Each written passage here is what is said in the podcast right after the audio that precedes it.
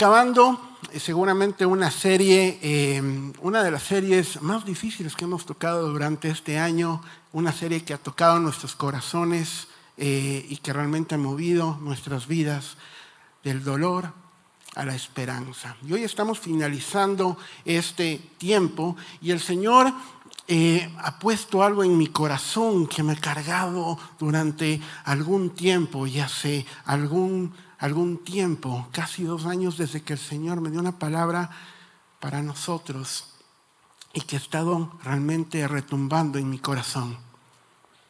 El dolor a la esperanza. Y hemos aprendido durante todo este tiempo y durante nuestra vida que en medio del dolor, el sufrimiento o esos eh, tragos amargos que tenemos que tomar, durante nuestra vida y continuar viviendo a pesar de vivir todo eso. Continuar viviendo a pesar de haber tenido la muerte de un ser querido, una enfermedad como un cáncer, haber sido o haber perdido el trabajo, haber sido discriminado, haber sido burlado, haber sido maltratado o haber sufrido de algún abuso o las lágrimas que se generaron o el dolor que se generó durante todo ese tiempo generó una cicatriz en nuestra vida.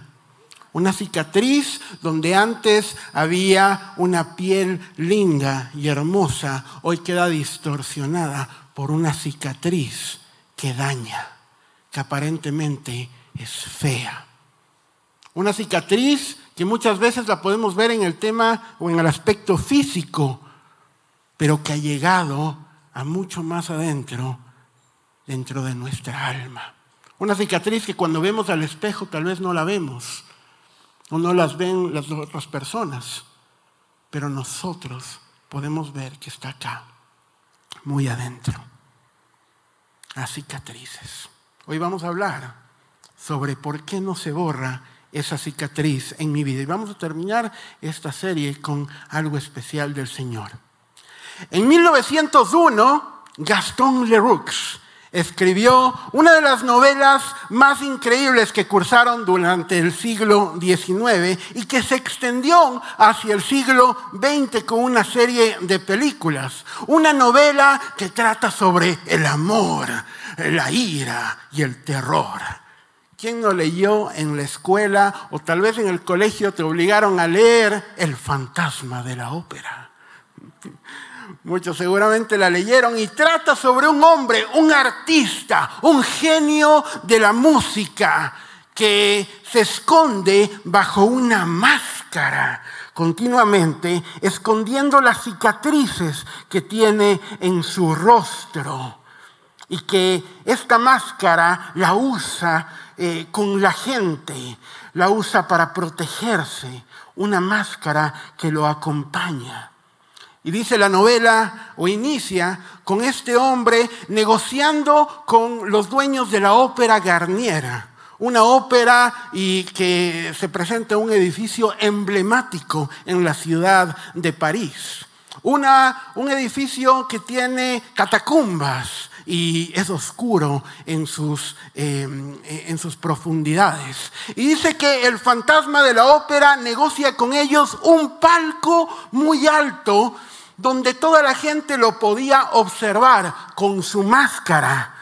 Y él podía ver las obras increíbles que había interpretado, que había escrito, estaban allí. Y toda la gente lo podía admirar a él. Pero muy dentro, en las catacumbas, en el sótano de ese edificio, se quitaba su máscara y mostraba a nadie sus cicatrices, porque pensaban que lo hacían ver un monstruo. Qué historia tan peculiar. El fantasma de la ópera. Y no hay nada peor que vivir una vida con una mentira que nos han puesto y estar viviendo, ocultando bajo una máscara o bajo un velo una historia, un testimonio o hasta un propósito de vida. Y tenemos que ser honestos. Una cicatriz siempre trae una buena historia. Cuando vemos nosotros a alguien con una cicatriz, sabemos que hubo una buena historia atrás de eso. Tengo algunas cicatrices que me gustaría contarles una historia tal vez épica y conmovedora. Tengo una cicatriz acá que digo, qué vergüenza tocar esa cicatriz o contarla. Me gustaría decirles, fue una cicatriz que la tuve cuando construí mi casa o cuando eh, salvé a unos niños de, un incendio. No, me gustaría contarles algo así, pero fue una cicatriz tan boa. Y hay cicatrices que a veces tenemos que dicen, bueno, pero hay otras cicatrices que realmente han dejado una historia increíble. Y tengo una cicatriz en mi pierna y estaba con mi hijo, estaba yo en pantaloneta y mi hijo me vio y me dijo, papá, ¿qué es esa línea que tienes ahí en la pierna? Y yo le dije, es una cicatriz. Y me dijo, ¿y cómo te hiciste? Y yo, ah, te la voy a contar. Y fue hace algunos años, cuando tenía 15, 16 años, mi pastor nos llevó a todo el grupo de jóvenes a Cruz Loma, en las faldas del Pichincha, para poder ir y clavar una cruz, cruz de madera y orar por la ciudad. Una cruz que hasta ahora está ahí. Eh, y estábamos orando y cuando eh, acabamos, una de las cosas difíciles que se tienen es subir a Cruz Loma desde la occidental. Es algo muy difícil, pero la bajada puede resultar muy peligrosa. Eh, y nos estábamos caminando con nuestros amigos y vimos una, una pendiente muy inclinada de césped. Y dijimos, Qué curioso sería si es que nos tomamos de las manos y salimos corriendo por la pendiente. ¿Qué puede pasar? Somos jóvenes. Nosotros no, no nos rompemos nada, no nos pasa nada. Así que nos tomamos de las manos, nos vimos en ese momento y salimos hacia abajo. Y corrimos a toda velocidad y llegó un punto donde mis pies ya no sintieron el pasto y donde simplemente mi cuerpo estaba cayendo por el aire y yo no sabía dónde iba a parar. Yo me sentí lo que se siente una pelota de fútbol cuando cae en una quebrada. Yo solo veía verde, azul, verde, azul, el azul del cielo y el verde pasto, por todas partes. No tenía eh, movimientos o no tenía control de mis extremidades, simplemente estaba cayendo con todo de mí. No sabía si los gritos que yo pegaba eran los míos o los de mis amigos y solamente caía. Y unas vacas sinvergüenzas habían pasado antes por ahí y dejaron unos regalitos era una mezcla de pasto, lodo y popó de vaca por todas partes. Y rodábamos hasta que esta mano logró tener algo de contacto, algo de fuerza, y logré detenerme y algunos de mis amigos lo lograron, nos detuvimos y efectivamente era una pasta con mezcla de olores y de texturas por todas partes. Y en mi pierna brotaba sangre.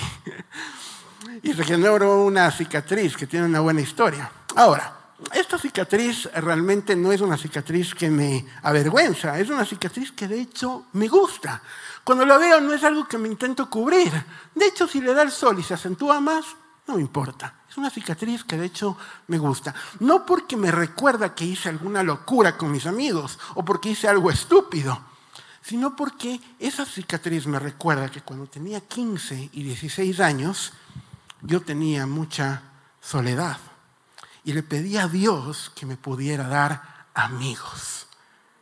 Y en ese momento yo no recuerdo, eh, o esta cicatriz no, no me hace recordar todo lo que viví en ese momento, pero sí recuerdo ese momento que estábamos cogidos de las manos con mis amigos y como en cámara lenta recuerdo sus ojos y su sonrisa y es decir, soy parte de algo importante. Dios me dio lo que tanto había pedido. Así que esta cicatriz la tengo muy presente por eso.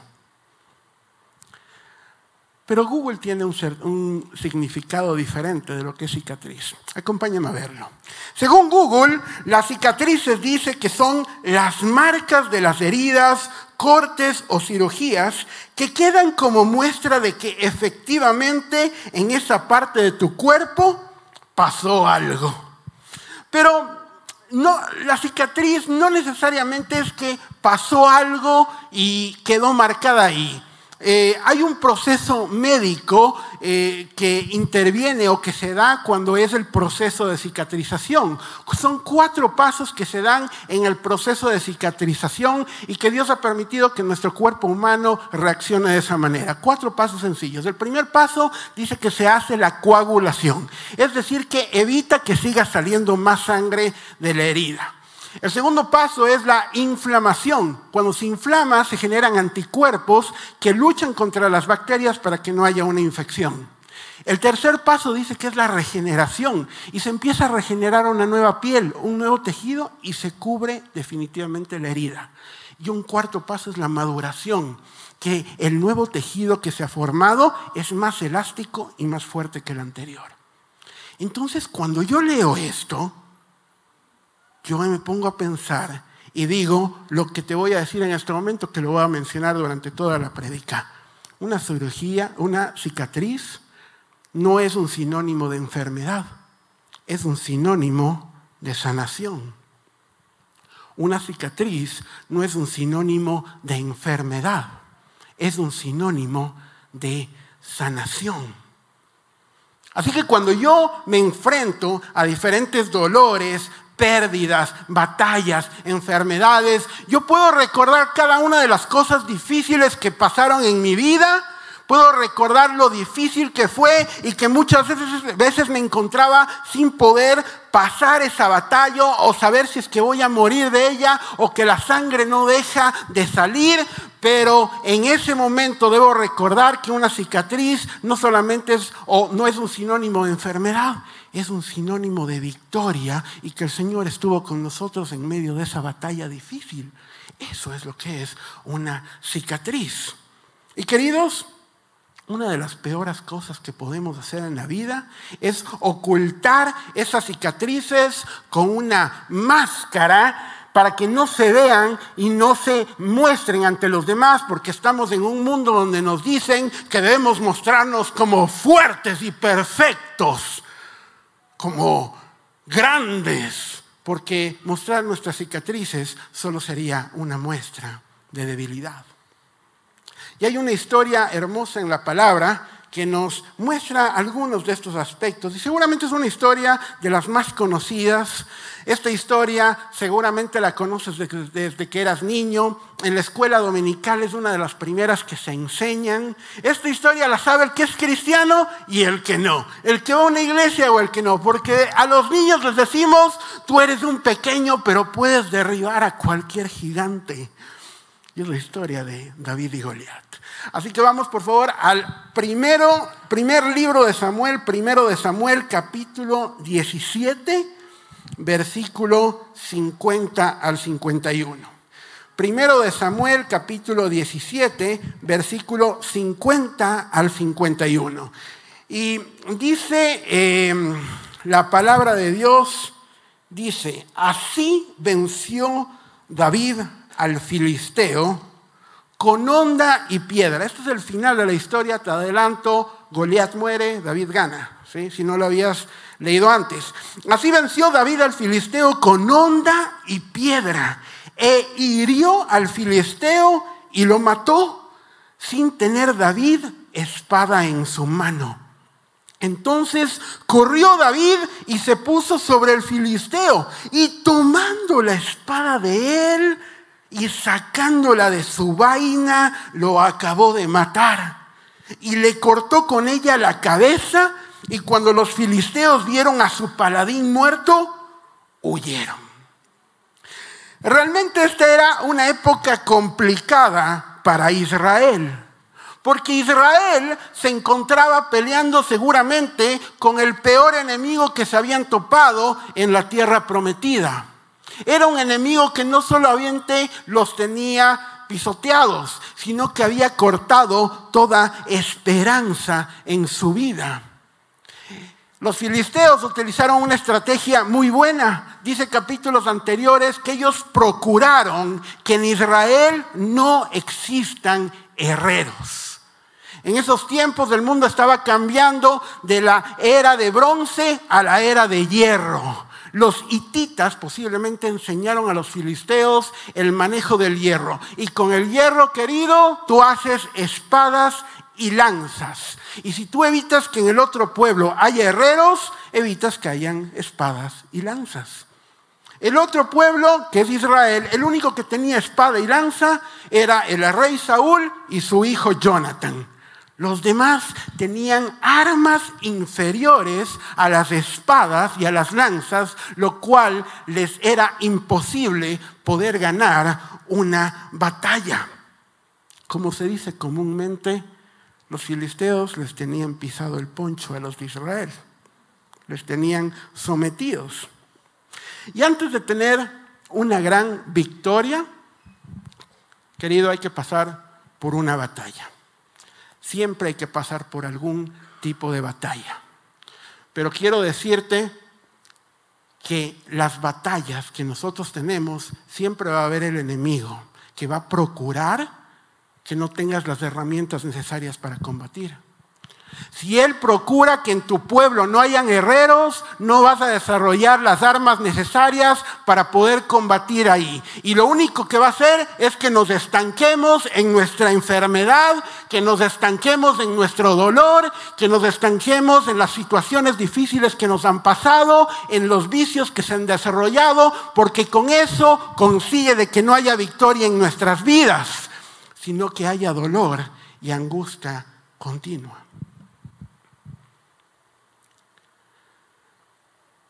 Cuando tenía siete u ocho años, empecé a darme cuenta que mi rostro era diferente al de los demás. Cuando un niño se mira al espejo mientras su mamá le peina y ve su rostro y se da cuenta que no es igual al de los demás, empieza a entender que algo está pasando no conocía el significado de la palabra simetría, pero ese concepto se hizo más claro cuando ves que un lado de tu rostro es diferente al otro. Y como un velo que se quita a un niño y que se quita la inocencia, los juegos, las travesuras, los helados de colores, los dibujos animados, ese niño se da cuenta que esto es serio. Escuchaba mientras jugaba con autos y con muñecos las llamadas telefónicas de mi mamá hablando de una operación necesaria en el exterior, una operación que tenía que darse, diciendo que lo difícil que sería, las citas médicas que teníamos que pasar, la dificultad en el tema económico. Las llamadas cambiaban diciendo, hemos hecho contacto después de mucho tiempo. Las llamadas cambiaban a, Cristian tendría que ausentarse cuatro meses de la escuela. La llamada cambiaba a, lo hemos logrado, viajaremos el próximo lunes. En los años 90 no se tenía una cultura del inglés como la tenemos actualmente. Nosotros hoy tenemos el inglés en, que, en cada lugar a donde vamos, escuchamos y es parte de nosotros. Pero en los años 90 no tenías mucho conocimiento del inglés. Las únicas palabras que te, te venían a la mente en inglés eran Sprite y Box Bunny. Así que un niño que llega a un hospital y ve mucha gente alta, con batas blancas y con ojos azules, hablando un idioma que tú no entiendes, puede ser perturbador. Y recuerdo haberle visto a mi mamá en ese tiempo dándome sus mejores sonrisas para tranquilizarme, mostrándome las cosas novedosas que había para poner calma a mi vida. Pero podía ver en sus ojos muy dentro de ella que había dolor, pero a la vez también esperanza. Dolor porque estaba pasando una batalla que nadie pidió vivirla, una batalla en la cual no nos metimos voluntariamente. Pero había esperanza porque después de citas médicas, de exámenes médicos, de llamadas, de cartas, de traductores y de mucho dolor, al fin estaba llegando la operación que tanto ella había anhelado para su hijo. Así que me alejé por un pasillo blanco y largo. Y recuerdo haberme despedido de mi mamá y sus ojos se quedaban pegados en mis ojos, dándome la paz que necesitaba para entrar a ese lugar. El Hospital Nacional de Detroit, en el estado de Michigan, en Estados Unidos, no había tenido una cirugía tan larga para un niño de 8 años. La cirugía duró 10 horas. Fue un proceso muy largo. Cuando acabó la cirugía, se acercaron las enfermeras y dijeron, debes tener una mamá que te ama tanto, porque jamás te abandonó en ningún momento. Tenía su mano pegada siempre a ti. En la sala de espera ni siquiera fue a pegarse un café, porque estaba atenta a lo que pasaba a ti.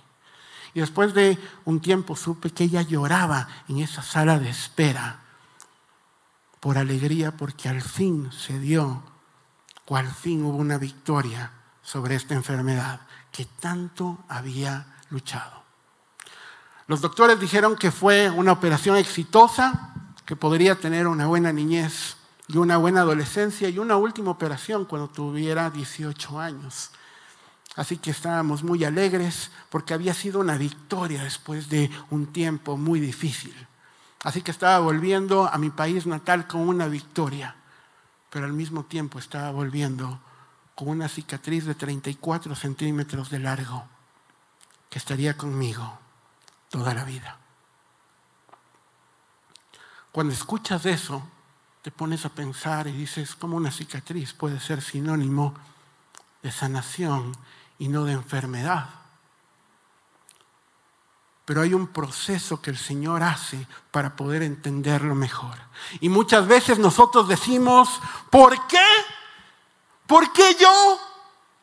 ¿Por qué me tiene que pasar esto a mí? ¿Por qué yo tuve que pasar por tremenda enfermedad, por tremendo dolor? ¿Por qué tuve que pasar por ese cáncer, por ese accidente o por la circunstancia de perder un trabajo? ¿Por qué yo?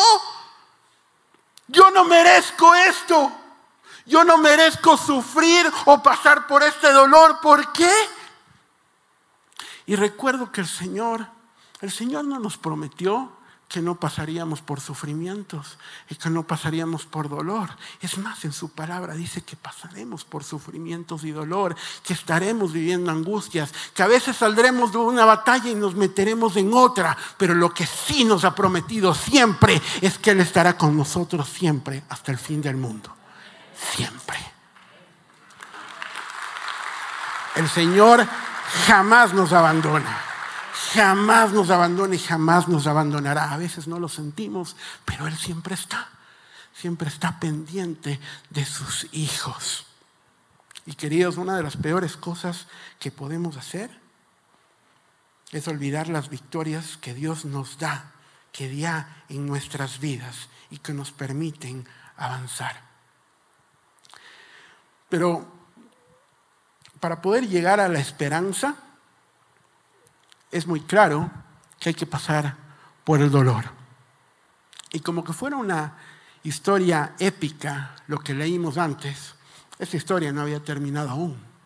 Como una de las mejores historias de las crónicas de Narnia o como del Señor de los Anillos o como Harry Potter, teníamos una historia épica y legendaria que aún no terminaba. Porque David logra vencer a Goliat con esa onda y lo derriba directamente ahí. Pero toma la espada que él tenía y ¿qué es lo que dice que le mató a Goliat? La espada. Fue la espada, una espada que antes era tomada por, el, por Goliat, por ese gigante, una espada que representaba dolor, vergüenza, una espada que representaba enfermedad, sometimiento, una espada que esclavizaba. Ahora esa espada representaba victoria y triunfo. Era una espada que había cambiado el significado. Antes era una vergüenza, antes era una preocupación, ahora era una victoria. Esa espada había cambiado totalmente la historia de un pueblo. Esa historia, esa espada era muy importante. La pregunta es, ¿dónde estaba esa espada después? ¿Qué pasó con esa espada? Porque una espada así debería estar arriba del templo del rey, mostrándole absolutamente a todos lo hermoso que pasó y cómo Dios obró ahí. Esa espada podría estar en las murallas de Israel antes de poder entrar a Jerusalén. O no sé, una espada tan importante debería estar mostrándose a todo el mundo. Podría estar en el cinturón de David. Una espada tan importante debería estar mostrándose, pero ¿dónde estaba esa espada? No se sabe nada de ella. Dice que David, unos capítulos después, pasó un tiempo y se estaba enfrentando a una nueva batalla.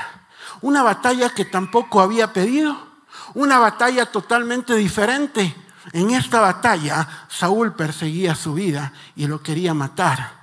Y dice que llega donde el sacerdote Ahimelech, en medio de la desesperación, en medio del temor, llega donde él. Y aquí es donde, damas y caballeros, se pone buena la historia. Vamos a primero de Samuel capítulo 21, versículos del 8 al 9. Primero de Samuel capítulo 21, versículos del 8 al 9.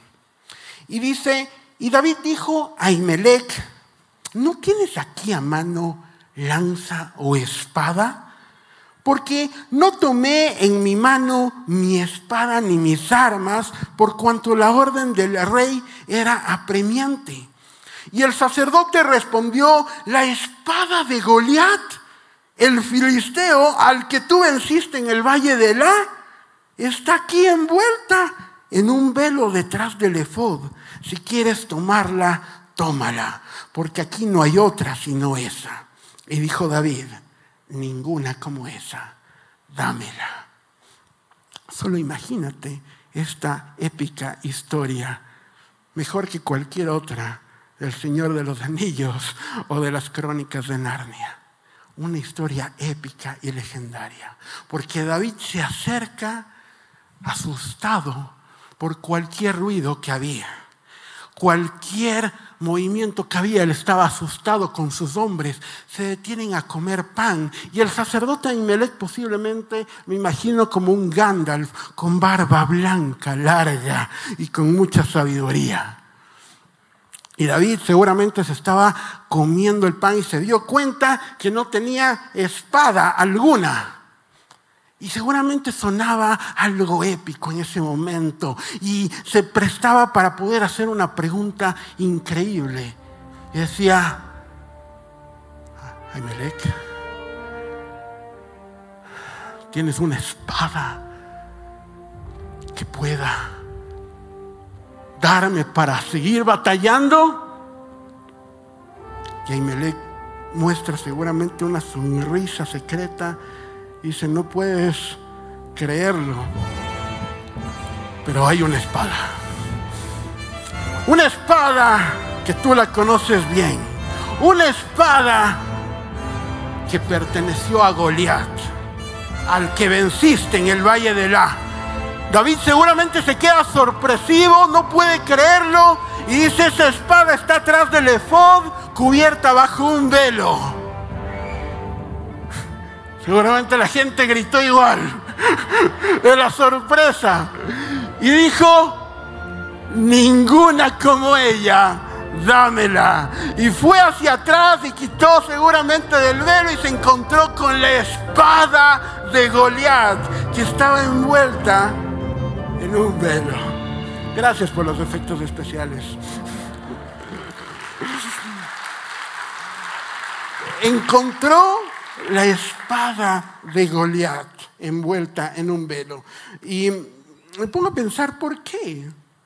¿Por qué esa espada llegó allá? De toda la historia, ¿por qué tenía que llegar allá? Ayúdame con el piano, Chis, porfa. ¿Por qué tenía que llegar ahí esa espada? Eh, no se sabe por qué razón terminó en ese lugar, no lo narra la Biblia, no se sabe si es que tal vez le robaron a David de su carpa después, no se sabe si alguien la tomó. El punto es que una espada tan importante, tan increíble, estaba hoy envuelta en un velo, escondida atrás de un efod. Porque la espada de Goliat, que era un símbolo, que antes era un símbolo de persecución, de angustia, de dolor, hoy era un símbolo de triunfo, pero que estaba apagado. Chis, ayúdame con el piano, porfa. Esa espada que estaba y que representaba mucho, hoy estaba apagada y envuelta en un velo. ¿Por qué? ¿Por qué llegó a darse eso? Querido, déjame darte una buena y una mala noticia. En el nombre del Señor quiero decirte esto. Hay una mala noticia que tengo que darte. Las batallas difíciles que hemos pasado no son las últimas que pasaremos. La batalla que pasaste que te costó lágrimas, dolor, no fue la última. Habrá otras batallas que no queremos estar, que no pediremos, pero estamos y somos parte de un mundo que está en medio de una guerra. Aunque tú creas que no eres parte, eres más parte de ella de lo que piensas. Y pasaremos por muchas batallas continuamente. Pero déjame darte una buena noticia las cicatrices que se generaron en la última batalla serán tu mejor espada para combatir las nuevas. Esa espada, esa herida, esa cicatriz que se generó en la última batalla será la mejor espada para combatir las nuevas batallas que vienen más adelante. Y esa cicatriz tiene un significado importante. Y así como David dijo, ninguna como esa ninguna como esa. Esa cicatriz representa la fidelidad y la misericordia de Dios en tu vida. Esa cicatriz representa la mano de Dios tomando tu mano en el momento de más dolor que había. Esa cicatriz representa el abrazo de tu pastor y las oraciones de tu iglesia cuando tenías ese momento de enfermedad. Esa cicatriz representa la provisión de Dios en momentos de necesidad. Y escúchame bien, esa cicatriz representa la salvación de Jesús cuando teníamos pecado y perdición. Esa es la cicatriz que tenemos ahí, que representa mucho más de lo que creemos. La cicatriz que llevamos adentro es una debilidad que Dios quiere hacer la fortaleza. Veíamos hace dos semanas con el pastor Pablito una prédica hermosa y estamos hablando de 2 Corintios 12:10. Me gozo en mis debilidades, en afrentas, en aflicciones, porque cuando soy débil, entonces soy fuerte. Pero no hace falta solamente entender en qué soy débil o identificarlo. Es necesario ponerlo en práctica, porque la verdadera fortaleza se da cuando dejamos que Dios utilice nuestras debilidades y nos damos cuenta que estas cicatrices son para poder batallar lo que viene por delante y para dar gloria a Dios continuamente. Pero a veces las queremos cubrir con esto. A veces las queremos cubrir con estas máscaras. Yo mismo decía, Señor, úsame.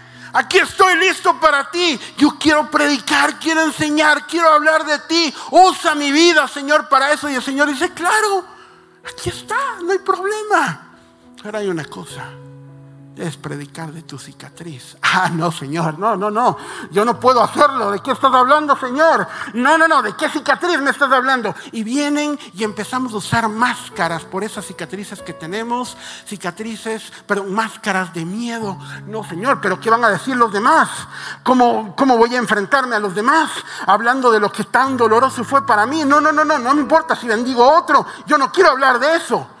O empezamos a usar máscaras de la negación. No, Señor, ¿de qué estás hablando? ¿De qué no, ¿De qué cicatriz? Yo no tengo nada. Yo quiero ser normal como los demás. Yo no he pasado esas cosas. Quiero verme fuerte y poderoso, no débil. No. O usamos cicatrices, o usamos máscaras como la de la ira. ¿Por qué, Señor? Tú eres seguramente el culpable, el que me permitiste vivir todo eso. Yo no quiero hablar de eso. Pero Señor, abra nuestros corazones. Porque cuando tú le entregaste tu vida, el Señor dice, no es tu vida, ahora es mi vida. Yo tengo un plan para ti. Plan de bienestar y no de calamidad, al fin de darte un futuro y una esperanza. Y estaba...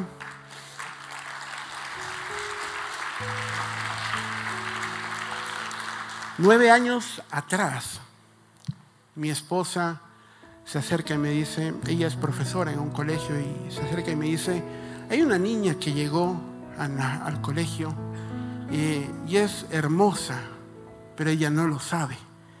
Yo le dije, ¿por qué? ¿Por qué no lo sabe? Y ella me dijo, porque tiene quemaduras en su cara, tiene cicatrices. Y yo le dije, ¿qué pasó? Y su nombre es Melissa.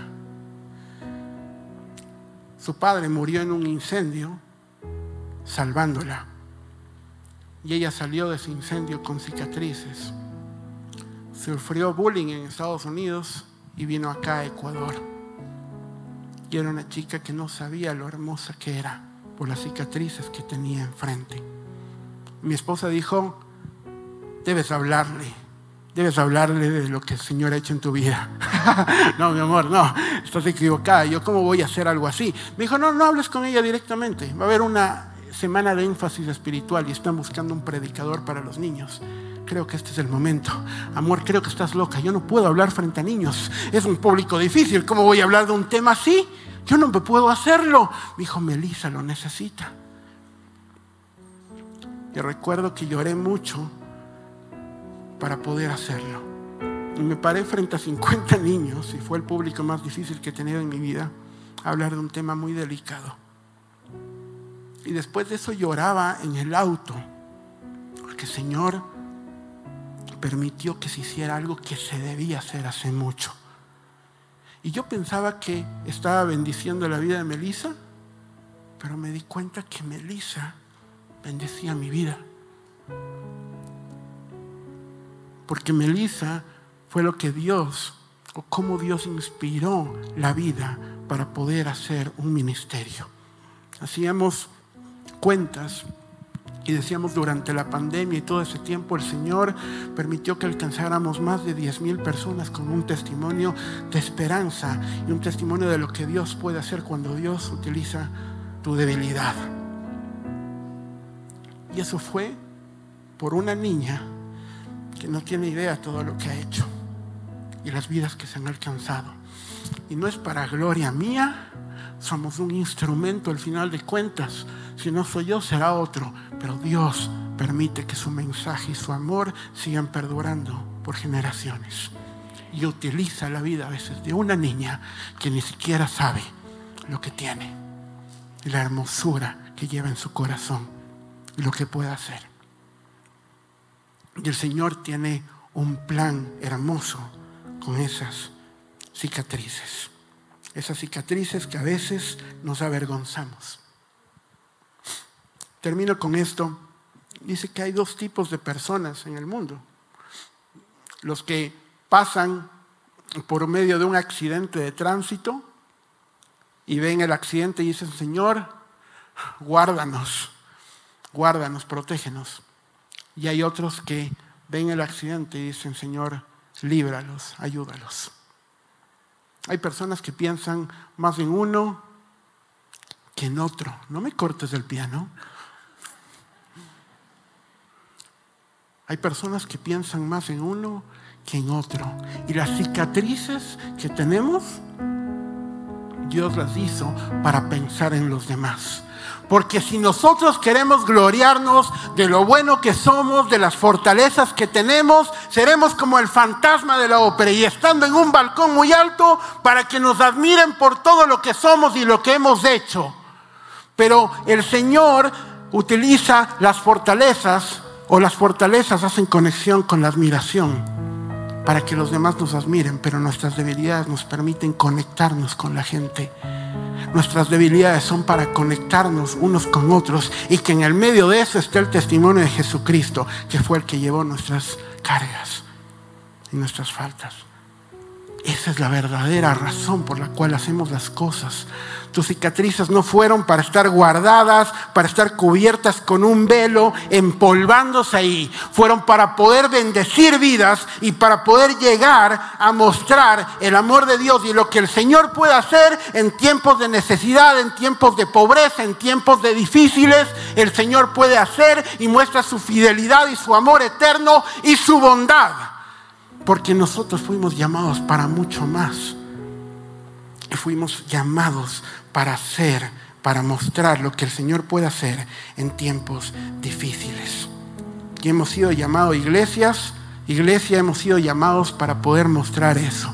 No debemos mostrar, y hemos hablado con los pastores, los pastores nos animan que nosotros debemos ser referentes, y sabemos muy bien que debemos ser referentes, pero no por el tamaño de la iglesia, no por el bonito templo que tenemos, no por los buenos ministerios que tenemos o los talentos que, que brotan de nosotros, no sino por todas las cosas difíciles que hemos pasado y que tu familia y tu testimonio puede ser de bendición para muchos. Y todo lo que el Señor ha hecho en tu vida, como puede bendecir a otros. Ese es un referente de verdad. Cuando podemos abrir nuestros corazones a ese dolor, a esa dificultad que hemos pasado. Y que hoy es una cicatriz que es la mejor espada para poder alcanzar vidas y para poder impactar generaciones esta espada que la llevas tú, que la tienes tú en tu vida. Y es el momento de hacerlo. Porque tus cicatrices están ahí y no se borran para enfrentarte a las nuevas batallas que Dios te dará. Pero también para poder llamar y para poder llevar la luz de Dios hacia nuevas generaciones. Porque déjame decirte que Dios tiene algo para ti. Tú fuiste llamado con un propósito, tú fuiste llamado con un plan de Dios y esas cicatrices son parte de ese propósito. Porque sabes quiénes somos tú y yo? Somos linaje escogido, real sacerdocio, nación santa, pueblo escogido, llamado por Dios para anunciar las virtudes de aquel que nos llamó de las tinieblas a su luz admirable. Este es el Señor, el que nos dio un propósito para nuestras vidas y que va a cumplirlo en su momento perfecto.